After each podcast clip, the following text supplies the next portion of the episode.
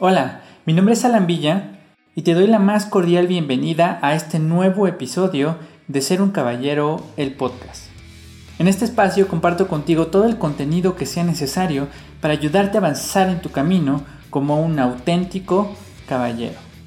En el episodio anterior revisamos que en la dimensión mental es donde se generan las ideas, las decisiones y las emociones que impactan nuestro entorno y a quienes nos rodean.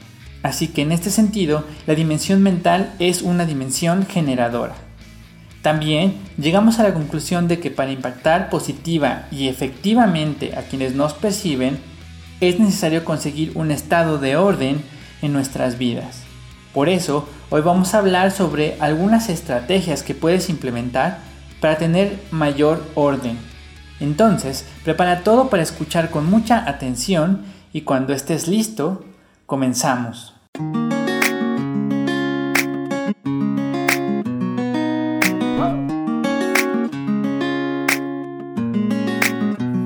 Como dijimos anteriormente, el camino hacia el centro mental es un camino de orden. Y ese camino hacia el orden consiste en general en cuatro etapas. Identificar, clasificar, agrupar y eliminar. El verdadero reto consiste en implementar efectivamente cada una de estas cuatro etapas. Tú puedes identificar, clasificar, agrupar y eliminar muchísimas cosas. Objetos, hábitos, acciones, decisiones, sentimientos, relaciones, pensamientos, ideas, etc. Y en cada uno de estos niveles vas a encontrar retos específicos, ciertas barreras que te dificultarán llegar a ese estado de orden. ¿Por qué?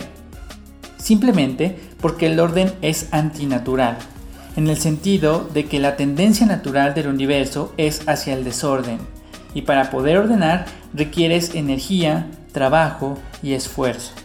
Sin embargo, como vimos en el episodio anterior, el orden es un estado que te permite realizar cambios en tu entorno y tener impacto en los demás de manera más fácil, más rápida y más potente.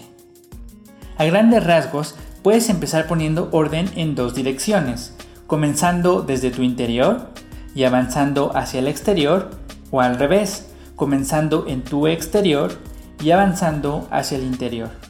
Pero sin importar dónde comiences, si pones orden en ciertos aspectos de tu vida, inevitablemente terminarás poniendo orden en los demás. Y por el contrario, si ciertos aspectos de tu vida están en desorden, inevitablemente terminarás generando desorden en otras áreas de tu vida. Idealmente, deberías comenzar poniendo orden en tu interior, esto es, ordenando tus ideas, tus valores y tus principios y seguir avanzando con tus emociones, tus hábitos, tus relaciones personales, tus acciones y finalmente tus pertenencias. No obstante, como puedes imaginarte, mientras más profundo sea el nivel que quieres ordenar, más dificultades vas a encontrar para poder hacerlo. Así que lo más fácil que puedes hacer es comenzar por ordenar tus cosas y tu entorno, es decir, tu habitación, tu casa, tu área de trabajo, etc. De hecho, Enric nos relata una anécdota de un almirante que en su entrenamiento militar realizado por veteranos de la guerra de Vietnam, se le pedía que todos los días tendiera su cama. Una tarea simple y aparentemente sin importancia, debía realizarla a la perfección con orden y disciplina todos los días. Y el truco de esto consiste en que esa pequeña tarea, esa pequeña victoria, te da satisfacción, te impulsa y te coloca en el camino hacia la siguiente victoria. Es decir, poner orden en algo simple te coloca en el camino correcto para poder poner orden en algo más complejo. Para ordenar tus cosas y tu entorno, una estrategia que puedes implementar es la siguiente. Debes sostener cada cosa en tu mano y preguntarle si ese objeto realmente aporta algo valioso a tu vida. Pregúntate si realmente tu vida es mejor por causa de ese objeto. Y si la respuesta es que no, entonces tienes tres opciones. La tiras, la regalas o la vendes. Pero lo importante es deshacerte de ella. No debes acumular cosas que no te hagan feliz. que no aporten valor a tu vida. Y si efectivamente ese objeto es tan valioso para ti que definitivamente pierdes algo importante si te deshaces de él, entonces lo que debes hacer es asignarle un lugar específico y colocarlo ahí. Un lugar para cada cosa y cada cosa en su lugar. Eso es lo que debes hacer para cada objeto que tengas, siempre con la idea del orden en la mente. Recuerda que acumular cosas en la mayoría de las veces requiere espacio, esfuerzo, dinero e impide que puedas hacer espacio para lo que realmente es importante para ti. Para más estrategias sobre cómo ordenar tus cosas y tu entorno, hay un libro muy bueno que se llama La magia del orden, escrito por Marie Kondo.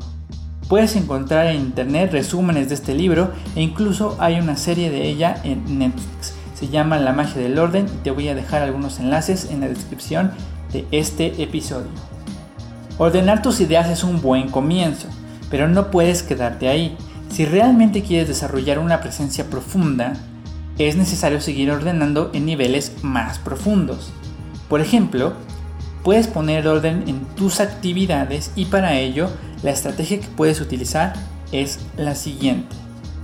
Antes de pasar a la estrategia hay un par de cosas que quiero decirte.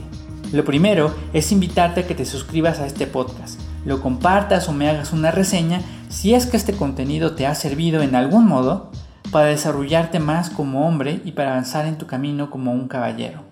Con esto apoyas enormemente a este proyecto y ayudas a que la comunidad crezca cada vez más. Además, quiero decirte que estoy emocionado porque Spotify lanzó una nueva función que se llama Green Room. Son salas virtuales como las de Zoom o las de Google Meets, pero exclusivamente se comparte audio. En estas salas es posible transmitir audio en vivo y además podemos interactuar tú y yo y compartir opiniones sobre diversos temas. Así que te invito a que descargues esta aplicación de Green Room, hagas una cuenta y me sigas para que pronto podamos hacer sesiones en vivo y puedas compartirme tus ideas sobre cómo ser un caballero moderno. Repito, la aplicación se llama Green Room, como cuarto verde en español. Es completamente gratuita, así que no necesitas tener una cuenta de Spotify Premium y a mí me puedes seguir buscando mi nombre en la aplicación, Alan Villa. De cualquier forma, en la descripción te voy a dejar los enlaces para que la descargues y también enlaces con tutoriales para que conozcas mejor cada una de las funciones.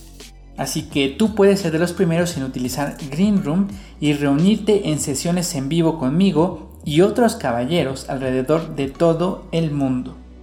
Finalmente, envió saludos a los caballeros de Las Pintas de Arriba, en Jalisco, y a los de Culiacán, Sinaloa. Les envió un fuerte saludo y los espero en Green Room para poder saludarlos en directo. Entonces, retomando la estrategia para organizar tus actividades, lo que vas a hacer es lo siguiente. Al inicio de cada día, escribe en un papel o en un archivo de texto o donde te acomode cada una de las actividades que pretendes realizar durante el día y clasifícalas en tres grupos. Aquellas actividades que necesitas hacer, por ejemplo, comer, ir a trabajar, ir a la escuela, entregar un reporte, la tarea, etc. En este grupo de actividades van todas aquellas actividades que te causaría problemas no hacer. En el segundo grupo coloca esas actividades que deberías hacer aunque de momento no sea necesario hacerlas. Puede ser, por ejemplo, llamar a esa persona en la que tanto has pensado, hacer ejercicio, comer más saludable, encargarte de esa tarea pendiente que tienes, etc. Y en un tercer grupo coloca las actividades que te gustaría hacer. Leer un libro, escuchar cierto podcast, ver alguna serie, aprender una nueva habilidad, etc. Ya que tengas estos grupos de actividades, es muy importante que valores cada una de ellas y decidas de forma consciente qué tiempo le vas a dedicar a cada una. Si te organizas bien, el número de actividades que necesitas hacer cada día debería limitarse a 3 como máximo.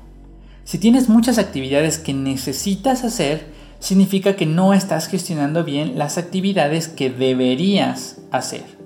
Las actividades del segundo grupo, que son aquellas que deberías hacer, son actividades a las que debes dedicarle tiempo de forma regular. Si son actividades que deberías hacer y no las haces, tarde o temprano tendrás que hacerlas, solo que con menos tiempo, con prisa y con menos control sobre las acciones que vas a realizar. Pero, si al posponer esas actividades que deberías hacer no sucede nada, entonces quizás debas reconsiderar si realmente esas actividades deberías hacerlas o no.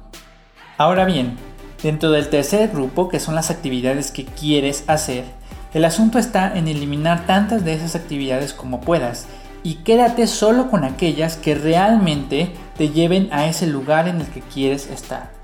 Quédate con aquellas que realmente te conviertan en la persona que quieres ser y quédate con aquellas que realmente hagan que tu vida sea más placentera. Todas aquellas actividades que sean relleno, que te comprometan a hacer cosas que no te llevan a ningún lugar, que no hacen que tu vida sea satisfactoria, o que simplemente sean una distracción en lo que algo emocionante te sucede, deberías considerar seriamente en abandonarlas. Es más, si realmente sientes que necesitas poner en orden tus actividades, quizás puedas probar eliminar demasiadas de tus actividades e ir retomando poco a poco aquellas que realmente sientas que te hacen falta y que necesitas realizar. Mi consejo es que cada día te pongas un objetivo y con base en eso determines qué actividades vas a realizar. Al final de cada día, puede que las cosas no hayan salido como las planeaste y está bien, esas cosas suceden. Pero registra qué fue lo que hiciste, por qué las cosas no salieron como esperabas y sobre todo registra si cumpliste con el objetivo del día o no. Si no lo cumpliste, trate de hacerlo mañana. Si lo cumpliste y te sientes satisfecho, felicidades, has hecho progresos. Y si lo cumpliste, pero no te sientes satisfecho con ello, entonces debes replantear tus objetivos y con ello replantear tus actividades. Desde luego, hay muchas otras estrategias que puedes utilizar para ordenar tus actividades. Y también hay otros niveles en los que debes ordenar tu vida. Pero si eres desordenado, comienza con algo sencillo Avanza poco a poco y comenzarás a ver los resultados. En otros episodios seguro que abordaremos más estrategias para poder conseguir más orden en nuestra vida. Al final, lo importante es que reconozcas el valor del orden y sobre todo el valor de la simplificación. Enric hace énfasis en que no es casualidad que hoy en día el orden se perciba como un valor anticuado, algo pasado de moda, que funcionó para nuestros abuelos pero que no aplica más para nosotros. La era moderna intenta convencerte de que mientras más cosas tengas es mejor, mientras más actividades realices es mejor y mientras más ocupado estés es mejor. Pero lo importante no es la cantidad de las cosas que tengas en tu vida, sino la calidad de las cosas que hay en tu vida. Y en ese sentido, el autor de Presencia y Poder y yo estamos convencidos de que menos es más. Si acumulas demasiado, ya sean objetos, personas, actividades o lo que sea, ten por seguro que ningún nivel de organización será suficiente. Tu vida simplemente estará llena de cosas innecesarias. No tendrás tiempo para nada. Siempre vas a andar con prisas, siempre vas a estar entregando todo tarde y mal hecho y por lo tanto siempre tendrás dificultades y en cada lugar en el que estés siempre vas a dejar el mismo rastro. Problemas, confusión y desorden. Así que no dudes en tomar la decisión de poner en orden tu vida. Al principio no va a ser fácil e incluso puede llegar a ser doloroso. Pero si lo haces, te vas a convertir en una persona que genera confianza porque cumple con sus compromisos, que es puntual y respeta el tiempo de los demás. Te vas a convertir en alguien que cuando llega a un lugar genera tranquilidad, porque simplifica las tareas, las propias y las de los demás. Soluciona los problemas incluso antes de que ocurran y por consiguiente vas a ser percibido como una persona que puede ayudar. Cuando consigas ese nivel de orden, te convertirás en una persona previsora, así que naturalmente serás rica en tiempo y en opciones y por esa razón estarás siempre tranquilo, y todo esto lo vas a poder contagiar a los demás haciendo que ese sea el sello de tu presencia. Así que empieza, aunque sea poco a poco, pero empieza ya. Sé constante y conviértete en esa persona centrada, ordenada y eficiente que tú puedes llegar a ser. Esfuérzate, sé valiente y libera al caballero que llevas dentro.